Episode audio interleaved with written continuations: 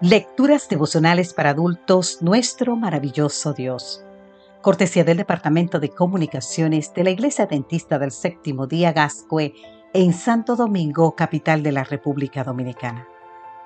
En la voz de Sarat Arias. Hoy, 12 de julio, ¿hacer cálculos ante Dios?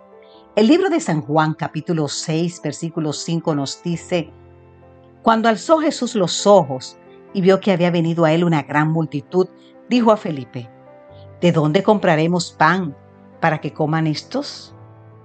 ¿De verdad quería Jesús saber de dónde compraría pan?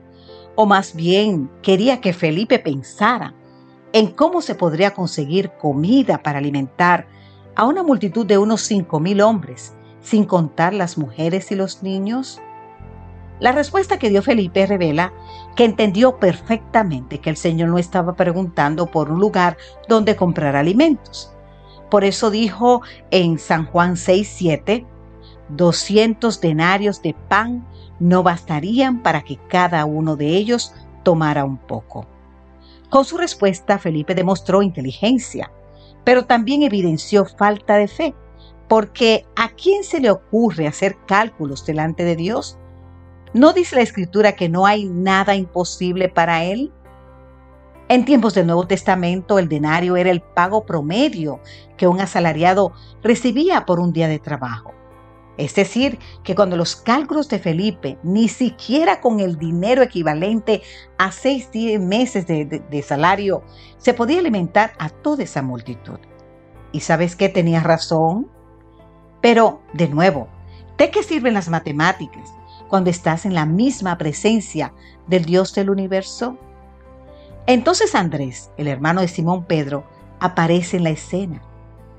Aquí hay un muchacho que tiene cinco panes de cebada y dos peces. Pero, ¿qué es esto para tantos? También tiene razón. Cinco panes y dos peces para alimentar a cinco mil. Pero de nuevo el mismo error. ¿Qué sentido tiene hacer cálculos en la presencia de Dios? ¿Cómo respondió nuestro Señor a los malabarismos matemáticos de sus discípulos?